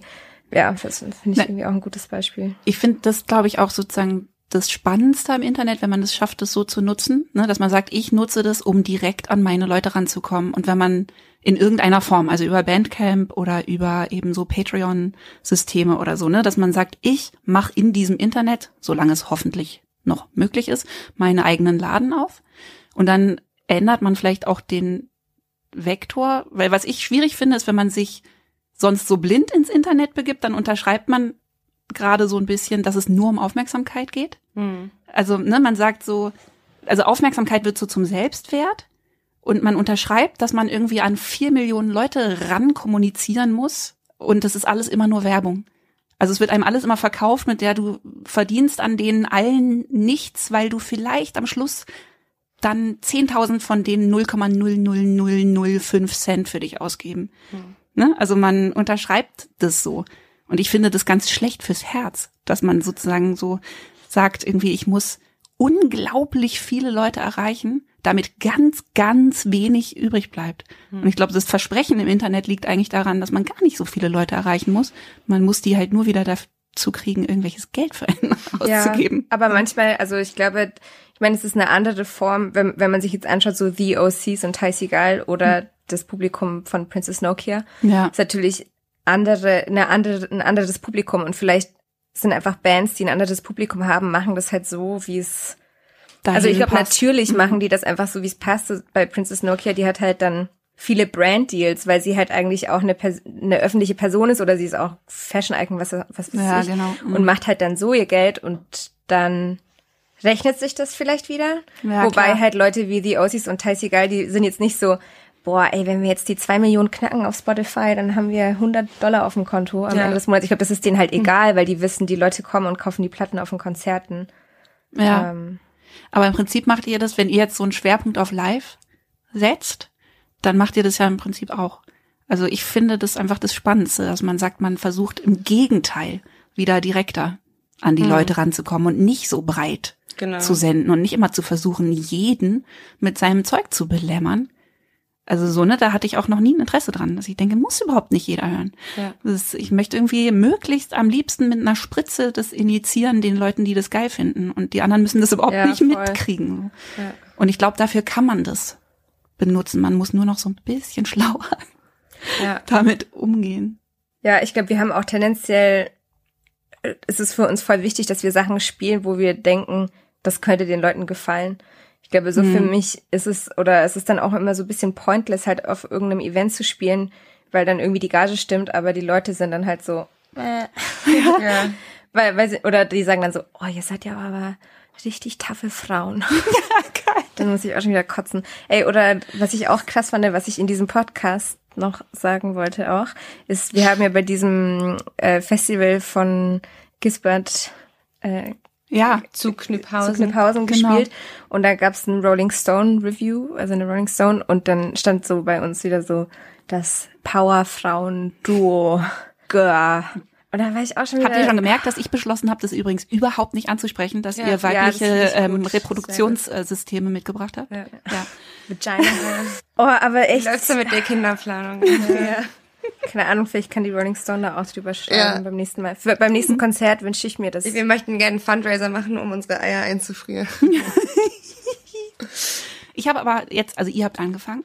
Das heißt, ich kann jetzt ganz kurz was dazu sagen. sei Dank, ehrlich. Nee, will ich nicht. Will ich, ich will da nicht lange drüber reden, weil ich möchte euch tatsächlich hier haben als Repräsentanz des Berufs Indie-Band. Ja. Ja. Und nicht Indie-Band mit Brüsten. Deswegen Ja, ja. nur ganz kurz. Ich habe, als ich jetzt recherchiert habe, was ihr gerade jetzt gerade so macht und wie es euch jetzt gerade im Internet so geht, weil was anderes konnte ich ja nicht mitkriegen, hatte ich das Gefühl, dass das besser geworden ist. ja. ja. Das ist, also, weil als wir uns das erste Mal getroffen haben, das war vor vielleicht anderthalb Jahren oder zwei Jahren oder so, da wart ihr ganz schön doll angenervt Ja, von Girl Power ja. und so. Und ich konnte es sehr gut verstehen. ja. Girl Power. Und Girl Power. Und jetzt hatte ich irgendwie das Gefühl, dass die Leute drüber hinweg sind. Und dass es auch ein paar mehr Bands gibt, Genau. die das machen und dass es so ein bisschen gelutscht sein könnte. Aber vielleicht ist Ja. es auch sehr optimistisch. Also gibt's auf jeden Fall immer noch. Aber ja, ich glaube, ich glaube vielleicht auch, weil wir jetzt schon ein bisschen länger im Game sind, dass die Leute, es ist dann halt keine Neuigkeit mehr und vielleicht brauchen das die Leute dann nicht immer wieder zu sagen irgendwie. Aber ich finde einfach daran, dass das halt dann sowas wieder benutzt wird wie das Frauenpower oder Powerfrauen-Duo oder so. Das bringt mich halt so fast zum Heulen, weil ich denke mir nur so, Alter, und wenn wir Typen wären, was würde Ja. dann da stehen? Irgendwie so, dann würde da stehen so geilste Liveband Deutschlands oder so. Ja, klar. Und nicht irgendwie. Soll- da- soll ich das mal über euch sagen? Geilste Liveband Deutschlands. Nee, ich sag das jetzt mal über euch. Ja. Geilste Band Deutschlands. Nee, Dann aber es stimmt, ganz viele Sachen. Ja, werden ich stattdessen denke halt nicht auch geschrieben, so, ne? Total. Und ich glaube halt auch, also manchmal kriegt man wirklich so eine, wie Andrea meint, diese giftigen Gedanken, dass man halt denkt, irgendwie, dass wir einerseits so unglaublich stolz darauf sind, zum Beispiel in England so ernst genommen werden zu werden, so musikalisch und sowas Ja. und da halt eben auch neben äh, irgendwie richtig geil, also wir finden die Bands alle richtig geil, so auf BBC Six und BBC One gespielt werden und auch in Amerika und da irgendwie, weiß nicht, Jarvis Cocker dann irgendwie sagt, dass er Girl kennt und so, also Yeah. irgendwie so super crazy und dann denke Ja. ich manchmal so, Aber das sind die Ey, Sachen, die man jetzt, braucht. Ja, das sind die Sachen, die man braucht. Aber dann denke ich so, wenn das jetzt, wenn wir wirklich Männer wären und das würde passieren, ich glaube, dann wären wir so der deutsche Indie-Export. Dann wären Ja. wir so, boah, endlich meine deutsche Band, die international mitspielt. Das hatten wir zuletzt, weiß ich nicht mit wem. Ich will nicht sagen, dass wir Scorpions oder Rammstein oder Kraftwerk sind, aber irgendwie denke ich so in unserem Umfeld, das haben nicht so viele andere Bands. Mhm. Und wieso wird das dann noch gar nicht so, also so, dann denke ich so, wenn dann die FAZ schreibt über uns, wieso schreiben die dann nicht sowas? Die sind ja mit nach England gefahren und Ja. wieso schreiben die dann nicht, ey, wie crazy ist es, dass es eine deutsche Band ist, die jetzt hier im The Garage spielt und da haben schon Oasis gespielt und da Eddie Argo steht mit denen auf der Bühne und die ganzen englischen Fans sind irgendwie voll hin und weg und was das Einzige, was die schreiben, ist Girl Power. Ja. Und das ist so, das also das, da kriegt man echt so, irgendwie ist das so komische, eine Identitätskrise, weil man darf denen ja nicht glauben. Und ich glaube, wir haben da schon das richtigere, äh, die richtigere Einschätzung irgendwie von dieser Situation, dass es schon was Besonderes ist und dass Ja. es mega cool ist. Aber ähm, in der, ja, so Außenwahrnehmung denke ich da manchmal so, das ist, äh, also als, oh, dann, wenn man dann so richtig gemein ist und dann manchmal so Selbstzweifel hat, dann ist es so, liegt das doch nur daran, weil wir Frauen sind oder so? Ach so, oder, ja, ne? Ja, und Aber da würde ich ehrlich gesagt immer noch sagen, nee, im Gegenteil. Ja. Also da Ja, kann man schwer. sich, da kann man sich quasi entspannen, weil ich immer noch sagen würde, es macht es auf jeden Fall eher schwerer. Das heißt, man braucht sich schon mal keine Sorgen machen, dass man irgendwas nur kriegt, Ja. weil man eine Frau ist. Man kriegt definitiv mehr Sachen nicht. ja, Ja. Also das würde ich einfach abhaken. total. Also ich hatte einfach das Gefühl, vielleicht tröstet euch das ja oder freut euch, dass das deutlich besser geworden ist und dass eure Wahrnehmung draußen in der Welt sich verschiebt in Richtung einfach geile Indie-Band Ja. und internationale Indie-Band. Und ich hatte da eher das Gefühl, dass es auch eine positivere Stimmung langsam gibt gegenüber Bands, die das überhaupt wollen. Weil als wir, ich meine, wir hatten ja auch deutsche Texte und nur deutsche Texte, so, ne? Aber zu der Zeit, wo ich mit den Helden unterwegs war, da wurde das noch total skeptisch gesehen, wenn eine Band, eine deutsche Band das überhaupt versucht. Ah. Und es war auch so ein bisschen anrüchig. Und ich meine, wir haben ja, wir haben irgendwie aus Bock einen Song auf Chinesisch aufgenommen und Japanisch und Französisch und so. Und immer ging das dann gleich los mit, wollt ihr jetzt die Weltherrschaft an euch reißen und so. Und es war ganz, also ich glaube, wenn wir damals zum Beispiel angefangen hätten, plötzlich irgendwas auf Englisch zu machen, was ich ehrlich gesagt eigentlich total gerne gemacht hätte, weil ich, das war so ein, dass wir mit diesen deutschsprachigen Sachen bekannt geworden sind, war so ein bisschen fast ein zufälliger Ausschnitt aus meiner Biografie. Und ich habe davor immer auf Englisch geschrieben. Und ich habe jetzt erst vor, vorletztes Jahr wieder gemerkt, dass ich, wenn ich eine Idee auf Englisch habe, die auch schreiben darf. Weil ich das einfach abgetrieben habe. Einfach gedacht, ja, mache ich ja aber nicht. Mache ja keine englischsprachigen Sachen. Und das hat sich, glaube ich, total geändert. Ja. Also, dass es auch mehr Bands gibt oder Künstler gibt, die zwei- oder dreisprachiges Zeug machen. Und vielleicht ist das auch das Internet. Vielleicht ist das auch das Gute an, Ja. am Internet und der Musikglobalisierung oder so, ne? Dass es nicht mehr so ist, krass, ne? was wagt es, diese deutsche Band hier irgendwie aus diesem kleinen Kessel sich Gab es eigentlich eine rauszustrecken. deutsche Indie-Band, die international, also ansonsten, also Robocop Kraus vielleicht, oder? Naja, aber die, Mhm. die Sachen, die ich jetzt so, also groß gibt's ja schon viele, so Can und Nee, ich meine so aus den 2000 in dieser Jetzt so. Indie-Wave. ach so. Äh, Na, also so richtig The dick. Notwill, Notwill, Notwill, Ja. die Ja, waren zum stimmt. Beispiel, glaube ich, so ernst genommen überall. Ich finde, manchmal checkt man es auch nicht, weil ich zum Beispiel auch nicht wusste, dass Notwiz Deutsch sind. Und, okay, das ist Das sagen aber bei uns echt, aber auch ja manchmal welche. Ja, im und ich wusste auch nicht, dass Daft Punk Fran Französisch. Ja, stimmt, das war Andrea, das Voll war echt der. Schock, ey. Ja. Ich bin so, echt so Voll der, ähm, voll krass. der Indie-History Fail. Fail von Einfach krass, aber ich war echt und ich, Wissenslücke. ich kenne halt voll viel, also ich fand Daft Punk immer mega geil, aber vielleicht weil weil die immer bei MTV halt in den Top 100 waren, ganz oben, war es bei mir automatisch. Es kann gar nicht, Kann kann, gar nicht, nicht. europäisch sein, muss was an. Ne, Quatsch. Aber ich meine, ist ja ein Bonus, dass die Leute das bei euch vielleicht gar nicht merken oder zumindest nicht sofort mit reinrechnen, oder? Weil das klingt halt auch total international, was ihr macht. Und ich habe, also im Indie ist es ja sowieso in Deutschland gibt es öfter mal. Aber ich finde, so im deutschen Mainstream ist es ja fast so, als hätte man sich so geeinigt auf so einen Sound. Ja. der mit dem Rest, der mit dem Rest der Welt nichts zu tun hat. Überhaupt nicht. Voll. ne? Hier lebt der, so der krass. 2000er Indie halt immer noch weiter. Ich Das ist kann ja aber, ja. Und so Elektro-Indie. Ja, also ganz komisch, oder? Wie Ja. so eine Absprache, dass man es Ja. gar nicht versucht. Ja. Aber so. irgendwie finde ich, dass es so, ich finde zum Beispiel in Frankreich, okay, ich, vielleicht lehne ich mich da jetzt auch aus dem Fenster, aber ich habe das Gefühl, dass es schon von Land zu Land gibt so dieselben schlimmen Genres, aber dann mit anderen Sprachen. Ja. Also es gibt so, weil wir waren, waren äh, ich war letztens in Frankreich im Urlaub. Urlaub. Und dann haben wir Radio gehört und dachte ich mir so, okay, das könnte auch Top 10 Deutschland sein, aber halt mit, Ach so, ja? obwohl es war nicht so viel Bowser. Rap. Es war nicht so viel Rap da mit dabei. Doch, aber, das meint Chalet und Amon schon, dass es da sehr viel Ja. französischen Hip-Hop jetzt gibt. Und wir haben auch in den USA, als wir auf Tour waren, weil wir einen amerikanischen Bassisten dabei hatten, wir haben die Top 10 Deutschland angehört und das war auch ein bisschen erschreckend. Also was Ah, geil okay. war, war, dass Billie Eilish war Platz drei oder so, was ich, also Ja. hätte ich jetzt nicht erwartet, aber der Rest war halt echt so, keine Ahnung, also so Rap, aber halt, und ich find's auch voll cool, dass es so deutschen Rap gibt oder dass Leute das abfeiern, aber wieso gibt's das zehnmal Ja, in den klar. fucking Top 10? Also Ja. Ja, es ist sehr mono Ja. irgendwie. Aber ich finde voll, du hast voll recht, es gibt so einen Sound, wo man denkt so, why? Ja, das ist wie so eine stille Einigung auf sowas, was, Ja. äh, also, ich weiß nicht, ich finde, da habt, da seid ihr in ganz guter Gesellschaft ja mit ein paar deutschen Indie-Bands, die jetzt auch wirklich international klingen. Aber ihr seid natürlich die allertollsten. Ja, danke. Ich möchte auch, Beste Liveband. ja, jetzt wo wir auch nicht über die Reproduktionsorgane reden müssen, können wir vielleicht mal über euren total geilen Gitarrensound reden. Ganz kurz, einfach nur, damit man es mal gemacht hat in einem Podcast. Diese Band hat die geilsten Gitarrensounds, die ich seit langem gehört habe. Das kann ich jetzt hier nicht zeigen, weil ich keine Musik zeigen kann. Oh. Mache ich drumherum zum Beispiel. Ja. Und noch eine nerdige Frage zur Musik, damit die Leute die Musik hören müssen, damit sie die Frage verstehen.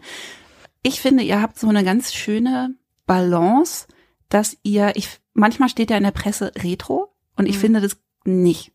So, und ich finde, ihr habt eine sehr feine Balance, dass es an Sachen erinnert, aber nicht Retro ist.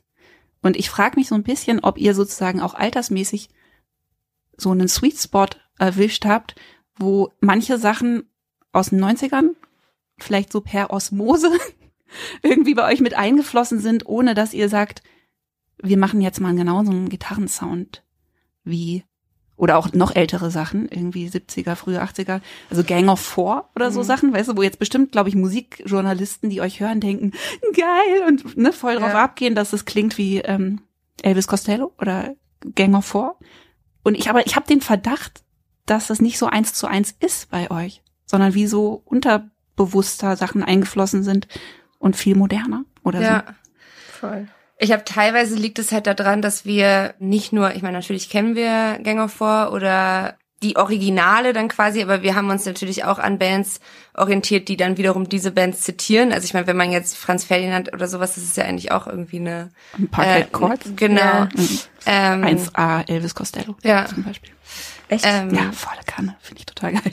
Dass man dann so ein bisschen wie so dieses jetzt so mega nerdig so die genau die vielleicht nicht die Kopie aber so das das Zitat dann irgendwie nur kennt und nicht das Original oder so aber Ja. also oder sich nicht ich meine man kennt es aber man orientiert sich vielleicht eher noch daran Ja. und dann wird das das Zitat wiederum zitiert und dann kommt sowas So, so eine, Flüsterpost. genau und dann nimmt man so das was halt zieht sich aus jedem sowas raus und dann kommt sowas total was was halt sowohl retro als auch modern ist vielleicht so dabei raus Ja. aber uns war es halt immer wichtig, nicht zu retro zu klingen, weil wir damit manchmal auch assoziieren.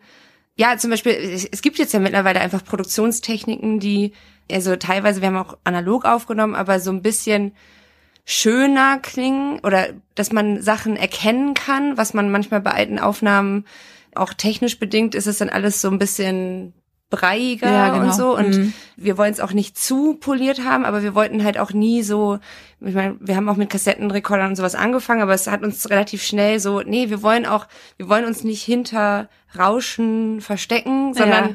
wir möchten auch schon gerne, dass man einen geilen Drum-Sound hat und die Gesänge verstehen kann und hören kann und dass die nicht nur durch einen Amp gezogen werden und irgendwie sind und so, ne, sondern Ja, genau. Oder Genau. dass man halt ein Element hat, Ja. was so ist Mhm. und dann nicht alle anderen. Voll. Ja. Also ich habe auch oft das Gefühl, ich manchmal höre ich was, was so eins zu eins total retro ist und dann erfreut es mich total, weil es halt sozusagen die richtige Sache zitiert. Aber ich glaube, man verdammt sich damit auch so ein bisschen zu einer extremen Kurzlebigkeit, ne? Also weil es so ein Gimmick wird. Also das Ja. sind immer Sachen, die findet man einen Sommer lang Voll. total geil.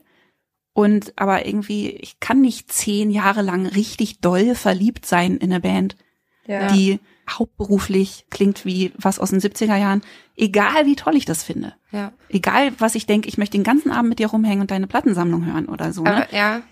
Aber es ist zu viel Style. Also ich finde, oft gewinnt dann der Style über der find- Substanz. Ja, ich finde auch, dass die, das, also, ich meine, ja, ich finde solche Musik auch geil oder, oder höre sowas halt auch, aber ich glaube, für mich persönlich wäre es auch so der Gedanke, dass ich dann so fest bin in dieser, in diesem Style und ich kann das jetzt nicht mehr ändern, weil das ist so das, wo, Ja. wofür man irgendwie bekannt ist und das passt zu manchen Bands auch total, wie zum Beispiel Kruang Bin oder so, die machen halt so, Das kenne ich nicht. ja, die machen so Echt? Nee. Psychedelic Funk, es ist so äh, Geil, ich habe gesagt. Funk kommt wieder. Ich muss Ja. gleich Ja. mit meinem Mann reden. Ja. Genau, Funk kommt wieder. Und ich glaube, die sind da voll drin und haben voll Bock, das die ganze Zeit zu machen. Aber ich glaube, wir haben auch so Bock, bisschen zu experimentieren, egal in welche Richtung. Kann auch sein, Mhm. wir haben jetzt Bock, wieder mega Lo-Fi zu werden. Oder wir haben vielleicht Bock, okay, bestimmt nicht zu rappen, aber halt, wir haben halt Bock, ja, aber zur Not auch anderes. das, oder? Also, Ja. Und Ja. ich, und irgendwie auch so zu dem Sound oder zu diesen Zitiersachen. Ich glaube echt so, ich glaube so, wenn man anfängt Musik zu machen, dann wird man ganz schnell oder man, man bekommt immer von allen Seiten zu hören, ey, ihr müsst sagen, was eure Influences sind. Mhm. Oder dann fragen Journalisten immer so oder Journalistinnen so, ja, welche Bands haben euch beeinflusst bei Ja. dem Album? Und ich habe das Gefühl, wir, wir einigen uns dann auf so Bands, weil wir wissen, die Bands zeigen den Leuten, in welche Richtung es gehen Ja. soll oder zeigen, so sagen, wo, wo unser Album irgendwie hingeht oder so. Und dann, aber dann denke ich mir manchmal so, als wir das aufgenommen haben, habe ich so richtig schlimmen Rap gehört. ist so, also so, eigentlich so gar nicht. Aber ich glaube, die ganze Sozialisation, die wir hatten, also so, zum Beispiel, weiß ich nicht, bin ich mega mit so Beatles aufgewachsen oder Elvis Presley oder Ja. und dann aber auch mit Linkin Park und Avril Lavigne und Eminem. Und ich glaube, so alles zusammengemischt macht einfach so diese, also ich glaube echt, dass es so viel ist, was man, was man gehört hat, als man aufgewachsen ist, total. dass es so in die Musik reinkommt, auch, also echt. Das ist ja auch total geil. Es macht ja auch total Spaß, oder? Wenn man dann denkt, wo kommt das denn jetzt her? Aber Ja. ich muss das jetzt machen. Ja. Voll. Ja. Aber das wollte ich euch tatsächlich, ich habe ich hab hier so schöne Kärtchen, ne? Ich hoffe, ihr habt bemerkt, wie wahnsinnig gut ich vorbereitet bin. Auf meiner allerletzten Karte steht Veränderung. Weil ich das nämlich ein ganz spannendes Thema finde für jeden Künstler, mit, mit dem man redet. Ne? Wenn ich mit einem Sternekoch rede, dann wird es genauso ein Brennpunktthema sein. Ja. Was ist, wenn ich mich doll verändern will? Am schlimmsten wird es natürlich, je doller man erfolgreich war mit irgendwas, dann wird es quasi unmöglich oder auf jeden Fall hart bestraft. Aber ich hatte jetzt bei euch auch schon das Gefühl, also die Leute haben das total wohlwollend aufgenommen, dass eure zweite Platte anders klingt als die erste. Wurde aber in jedem Artikel, den ich irgendwie angelesen habe, erstmal gesagt. Ja. Ne, also es wird immer erzählt anhand der Veränderung. Und ich muss sagen, ich finde die nicht so drastisch. Nee. So, ich finde die Veränderung wirklich nicht so drastisch, sondern man hört halt in unterschiedlichen Facetten euch Ja. und eure Einstellung zu Musik und so. Ne? Es ist einfach die gleiche Band. Und dass man dann immer gleich auf irgendwie ist jetzt. Also mich hat das immer total genervt. Ich finde das schwer, damit umzugehen, dass daraus immer gleich so eine Geschichte wird von früher so, jetzt Ja. so. Und das dann auch teilweise so übel genommen wird und so. Also euch Ich wurde es nicht aber übel noch genommen. zum Beispiel. For the record, euch Ja. wurde es nicht übel genommen, sondern alle fanden es irgendwie toll, aber mal mega anders. Ja. Na, als wir zum Beispiel, äh, uns gibt's ja auch schon, wir waren ja ganz lange eine unbekannte Band, bevor wir überhaupt, genau, wir, uns gab's einfach schon so drei, vier Jahre, bevor überhaupt dieses Mhm. Album quasi rausgekommen ist und wir sind damit auch schon getourt. Und da waren wir noch viel mehr eine Punkband und so klang auch unsere EP, die wir, unsere allererste EP, die wir rausgebracht haben. Und ich weiß noch, dass wir Moby Dick zum Beispiel, da waren wir auch so, wir dachten, wir verlieren jetzt unsere Fans. Also weil wir Mit Moby Dick mit? Moby Ja. Dick, weil wir dachten, Es hat Das zu viel Melodie. so- das Ja, ist zu, so das hat, anders. ist überhaupt nicht mehr verzerrt und so und die werden uns alle hassen und was ist mit den ganzen Leuten, die wir uns jetzt vier Jahre lang im AZ erspielt haben und die ich sagen Moby halt, Dick total punk. ja, es ist so, genau, aber das ist immer wieder, also wir wurden irgendwie so ein bisschen davon, vielleicht ganz am Anfang schon so belohnt dadurch, dass wir so gesagt haben, nee, wir fühlen das jetzt aber gerade total, und waren Ja. beiden so klar, als wir Moby Dick, das war der letzte Song, den wir aufgenommen hatten damals zum Album, es war sofort so, das ist, wir wollen das einfach als erstes Single machen, weil wir beide so stolz, glaube ich, auf den Song waren, auf den Sound und waren so, das muss jetzt sofort raus. Das war so, es hat, war so Ja. urgent quasi, dass das jetzt gleich so eine Seite von uns irgendwie, die wir sofort so zeigen wollten. Und ich glaube, das war jetzt mit She Says so ähnlich und dass wir so, ja, ich glaube irgendwie immer, wenn wir dann so im Studio sind oder einen neuen Song haben, dann diese Begeisterung dann hatten und dann so, ah, der muss es sein und der ist so der neue Wegeröffner oder so und ich habe da nicht so Angst vor eigentlich. Ich habe schon jetzt so, was ich jetzt merke, dass ich total Bock drauf habe, wieder laute, krachige Musik zu machen nach der EP, weil sie mir, sie war irgendwie jetzt so ein bisschen sentimentaler, Ja. ein bisschen ruhiger teilweise und wir spielen ja die ganze Zeit und ich finde so, ja, ich, wir machen heute auch einfach diese, auf der ersten Platte diese Songs, die auch teilweise gar keine Singles waren, aber die so verzerrt waren und so Ja, super punkig. Wir covern jetzt auch Nirvana gerade und so. Und das ist so irgendwie, darauf habe ich jetzt gerade voll Lust. Das ist aber auch eine Art von Song, die schwerer zu schreiben ist, finde ich, wenn man alleine schreibt. Ich glaube, dass es kein Zufall ist, dass wir, vielleicht. dass es Mhm. vielleicht viel mehr ein Bandsong ist, der sich natürlich ja aus so einem, wir proben einmal die Woche ergibt, als jetzt, wenn man zu Hause sitzt. Weiß nicht, ich bin dann nicht diejenige, die dann irgendwie krass shred, also so, sondern ich schreibe Ich dann finde, eher. sowas kann man gut zu Claps schreiben. ah ja, Tatsächlich. Ich schreibe sowas in meinem Kopf zu Claps oder Basslinien. ah ja, Das geht ganz okay. Und dann erst den ganzen Krach obendrauf. ja, ja. Ich habe so Also nur zu Groove so. Dann kann man so, das machen. Äh, Mhm. Story of my life, als ich 16, 17 war und so meine ersten Punk-Songs geschrieben habe auf so Akustikgitarre, ja, Ja. im Zimmer, also in der Wohnung, wo ich, oh boah, ich kann schon immer reden. Also da, wo meine Eltern auch gewohnt haben. Die war halt sauklein, man hat alles gehört. Ja. Und dann saß ich so auf meinem Bett mit der Akustikgitarre und war immer so, weißt du, weil das war das Schreien, aber ich konnte halt nicht schreien, aber ich so, Wobei Axel Rose anscheinend auch total leise singt und so. Ne? Es gibt Ja. ganz viele so, Ah, ich auch ganz viele so ja. Schrei-Sänger, die ganz Geil. leise singen. Witzig. dass die das auch so amplified wird, ja. genau. Ich glaube, aber ich glaube irgendwie auch, wenn Veränderung natürlich kommt, dann kann das gar nicht, kann das einem gar nicht übel genommen werden. Ich find's auch sau spannend, wenn Künstler, also ich höre jetzt persönlich nicht Bon Iver so viel, aber ich Ja. habe das Gefühl, dass er auch mit jedem Album immer was anderes gemacht Genau. hat. Und dann habe ich so das, ich weiß auch nicht mehr, ich glaube bei, wir haben einmal für den Musikexpress dieses Platten vor Gericht gemacht. Und da war, hatte ich so ein Bon Iver Album. Und da war ich auch so, was? Was macht das der ist denn Bon? Iver? Ja, genau. Ich war total überrascht, was, was für einen Sound er hat. Und ich finde auch Ty Seagal zum Beispiel, so ein eigentlich Garage-Rocker, Mhm. in seinem Genre bewegt er sich auch immer voll viel rum. Mhm. Und das finde ich eigentlich richtig cool. Und ich weiß aber, dass es so Leute gibt, oder äh, ich weiß nicht, ich will es jetzt einfach mal kurz ansprechen, weiß nicht, ob es inhaltlich so viel Sinn macht, aber ich habe angefangen, diesen Nick Cave-Film jetzt auch anzuschauen. Ah, ja.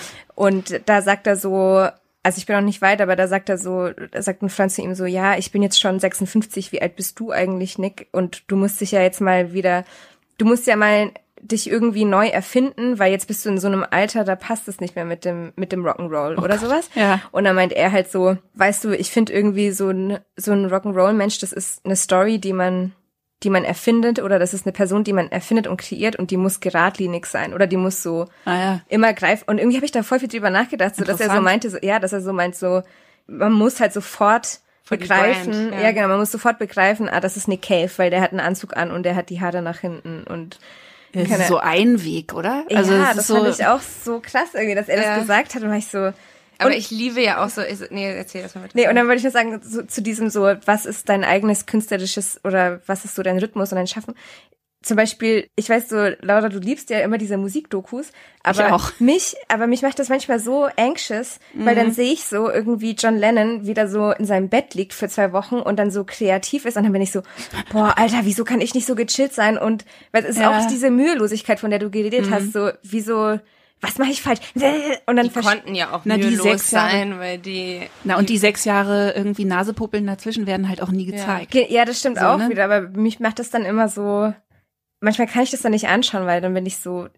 Ich habe schon jetzt, wenn ich einen freien Tag habe und ich mein Zimmer aufräumen will, dann fühle ich mich so schlecht, weil ich bin so, wieso räume ich jetzt mein Zimmer auf, wenn ich eigentlich was anderes machen könnte oder Ja. so. Also es ist so, Naja. Wir sind, ja. Aber ich muss sagen, ich liebe auch, äh, ich bin ja der noch größere Oasis-Fan als jeden Briten, den ich in irgendwelchen Pubs getroffen habe. Und Schwer. ich liebe ja auch diese Gradlinigkeit zum Beispiel in so einer Karriere wie Oasis, dass sie halt, ich fand es als Fan immer mega geil, dass jedes Album klang wie Oasis und dass da nicht große Veränderungen Keine passiert Überraschung. sind. Und es ist bis zum, ich hätte jetzt deswegen so, die hätten von mir aus auch noch ganz viele andere neue Alben machen können und die einfach so geblieben sind. Und ich, ja, Aber das funktioniert, glaube ich, für die Bands, die sozusagen deren Marke in dem, was sie da machen und immer machen, so stark ist, dass sie dann quasi so wie Labello für Lippenpflege, weißt du, also so Ja. quasi so ein Platzhalter werden für Ah ja, den stimmt. Style. Ja. Also dann musst du wirklich so der eine Typ mit genau dem Ding sein. Also Ja. halt der Nick Cave sein oder Ja, so. stell Ne? dir mal vor, Young Horn würde ein Indie-Album machen. ja. Obwohl, das würde wahrscheinlich auch erfolgreich sein. Also ich fand, immer Leute geil, die Zickzack machen. Und vor allem, wenn man jetzt über Jahrzehnte Fan von jemandem sein will. Also ich mag auch Leute, die so eine Eindeutigkeit haben. Ich liebe zum Beispiel auch Nick Cave und ich nehme dem seine Persona auch voll ab. Ja. So. Äh, und die ist auch einfach stark. Ich glaube, die hat starke Wurzeln, weil die halt nicht so doll ausgedacht ist oder so. Ja. Aber ich am meisten amüsieren tun mich Leute, wo halt nach vier, fünf Jahren irgendwas rauskommt und ich denk, du geiler Typ, was machst du denn jetzt schon wieder? Ja. Also so das, ne, wo ich denk, kann ich voll scheiße finden oder so, aber erstmal irgendwie Kudos für machen, was du willst. Also ich will von einem Künstler fühlen, dass er einfach macht, was er will. So, das ist der stärkste Impuls auch, für mich. ja, weil- ich will auch nicht von einem Künstler, dass er versucht, was zu machen, was andere eigentlich ganz viel besser machen als er. Und Mhm. weil man ist ja auch, genau wie du sagst, so Nick Cave, der ist verwurzelt in einer bestimmten Musikszene. Ich glaube, wir sind jetzt auch, klar, du sagst, du hörst viel Hip-Hop oder so, ich jetzt nicht so. Ich, ähm, aber man ist ja schon irgendwie, hat man ja eine Beständigkeit. Und ich glaube, was mich dann manchmal so nervt, sind dann halt so Leute, die dann halt versuchen, irgendwie was zu machen. Vielleicht oder holen die sich Leute rein, die das dann vielleicht können, aber Ja, das irgendwie sind sie das ja. ja, Ja. nicht. Und dann Nee, man muss so, eine eigene Liebe merken. Genau. So, ne? Man muss denken, okay, das wolltest du machen, seit du ein kleines Mädchen warst, jetzt hast du es endlich gemacht. Oder? Also ich meine, dann denkt man so, Voll. geil. Also ich fand ja auch Avril Lavigne, erstes Album, zweites Album war auch großer Unterschied. Als ich jetzt so sagen kann. Oder ich finde halt auch Avril Lavigne, Complicated, erste Single, dann kauft man sich das Album und ist erstmal so, hä? So das Album war so total anders auch, aber irgendwie fand das man, also man fand es dann trotzdem geil. Und vielleicht bei Oasis, wenn die ein Album geschrieben hätten, was so, weiß ich nicht, kenne mich jetzt nicht so gut aus, aber Noel, Noel Piano Bedroom Recordings oder sowas mit Damon, Damon Alban macht so ein Beat drunter oder so. Vielleicht wäre das auch mega geil gewesen und dann wären alle Oasis ja, Fans Damon so, Alban ist ja zum Beispiel so jemand, der Genau. Stimmt. Aber den, ja, deswegen liebe ich den auch viel mehr. mehr, ja, das, nee, das machen ja viele. ah, Das weiß ich schon. Nee, aber genau das mag ich, dass ich denke, irgendwie geil, gehst du, machst du irgendwie Afrika Express, du geiler Ja. Typ. Also so, Stimmt, der macht das cool. Ja. Auch mit Gorillas war es halt schon voll krass. genau. Aber es ist auch immer total geil. Also du hast natürlich voll recht, dass wenn man das Gefühl hat, jemand hupft immer so auf den Wagen von irgendjemand anderen Ja. absichtlich abwechselnd drauf, dann funktioniert das überhaupt nicht. Ja. Man muss halt denken, das ist das, was derjenige jetzt gerade ganz dringend machen muss. Ja. Und vielleicht, es gibt natürlich auch Leute, die haben, wahrscheinlich hat Damon Albarn einfach zwei Seiten in sich. Und zwar, das war einfach ein Songwriter, der Gitarre, aber der hat, glaube ich, auch immer was anderes gehört und dann hat der, war so ein bisschen schizophren und macht jetzt irgendwie mehr Ja. elektronisch. Aber dann gibt es halt auch Leute wie, ja, wo ich jetzt, glaube ich, eher dann drin wäre oder so, ja, wahrscheinlich so Noel Gallagher, der dann halt so, der macht T-Rex und The Jam und das hat er so gehört und der hört, ich glaube, wenn man Noel Gallagher einen Jay-Z-Song vorspielt, dann ist der halt auch Kotzt immer der so. Ja. ja. die sind halt einfach eher so Genre-Nazis dann irgendwie Aber so. ich beneide so Leute manchmal ein bisschen. Ja. Also das meinte ich ganz am Anfang von unserem Gespräch auch so ein bisschen, ne, dass man, es gibt dieses Bild von dem so total eindeutigen, Ja. fokussierten, single-minded Artist, der so die eine Sache gut findet. Und Ja. ich glaube auch, dass das hilft und Sachen einfacher. Ja, macht und weil so, man aber- nicht diese endlosen Möglichkeiten hat. ja. Ja. Aber vielleicht als allerletzte Frage, weil ich glaube, wir machen Schluss. Hab Ich, ähm, sonst muss ich euch auch immer noch mal heißer. einladen. Ja, es wird voll heiß. Ja. Aber sonst muss ich euch noch mal einladen. Habt ihr jetzt schon, ich habe das manchmal ein Jahr vorher oder so, so eine Farbe oder so ein Gefühl dafür, was als nächstes kommt? Also ich habe manchmal wie so ein, eine Aura oder so ein Schatten Ja. schon von dem, was ich als nächstes machen will oder was ich als nächstes ändern soll. oder wieder Punkrock? Bei mir manchmal, so, manchmal geht's auch immer im sowas- Kreis rum. Ich höre irgendwie so richtig krasse Basslinien irgendwie gerade, also die so schnell sind und so und vielleicht auch und irgendwie so richtig viel Energie und so wie so ein Schlag ins Gesicht irgendwie manchmal. Aber Klingt sehr erfreulich. ja, Also ich glaube, also ich bin eh voll die Pop-Tussi, aber ich glaube, dass es echt richtig geil wird. also ich, ich ich, glaube, dass da so, dass es so einfach mega, oh Gott, das ist schlimm, über sich selbst zu sagen. Aber irgendwie so die Songs, die ich jetzt schon so von uns gehört habe, ich glaube, das ist so richtig coole, coole Songs, die irgendwie immer noch diese, ich finde halt geil, dass es immer so, so ein Gefühl hat von, man will halt irgendwie so ein bisschen ausrasten, aber es ist nicht, es ist jetzt kein Slipknot-Song oder so. Ja. Aber man will irgendwie trotzdem ausrasten. Screamo, ja. In dem Sinne, vielen Dank, Girl. Kann man eigentlich noch Gurre zu euch sagen? Davon, ja. Darf man? Sag ich so gerne. Durfte man ganz lange nicht, aber jetzt darf Nein, man wieder. der Fall. Vielen Dank, Girl. Danke, danke für die Einladung. Tschüss. Ciao. Das war der Salon Holofernes mit der wunderschönen Band Girl.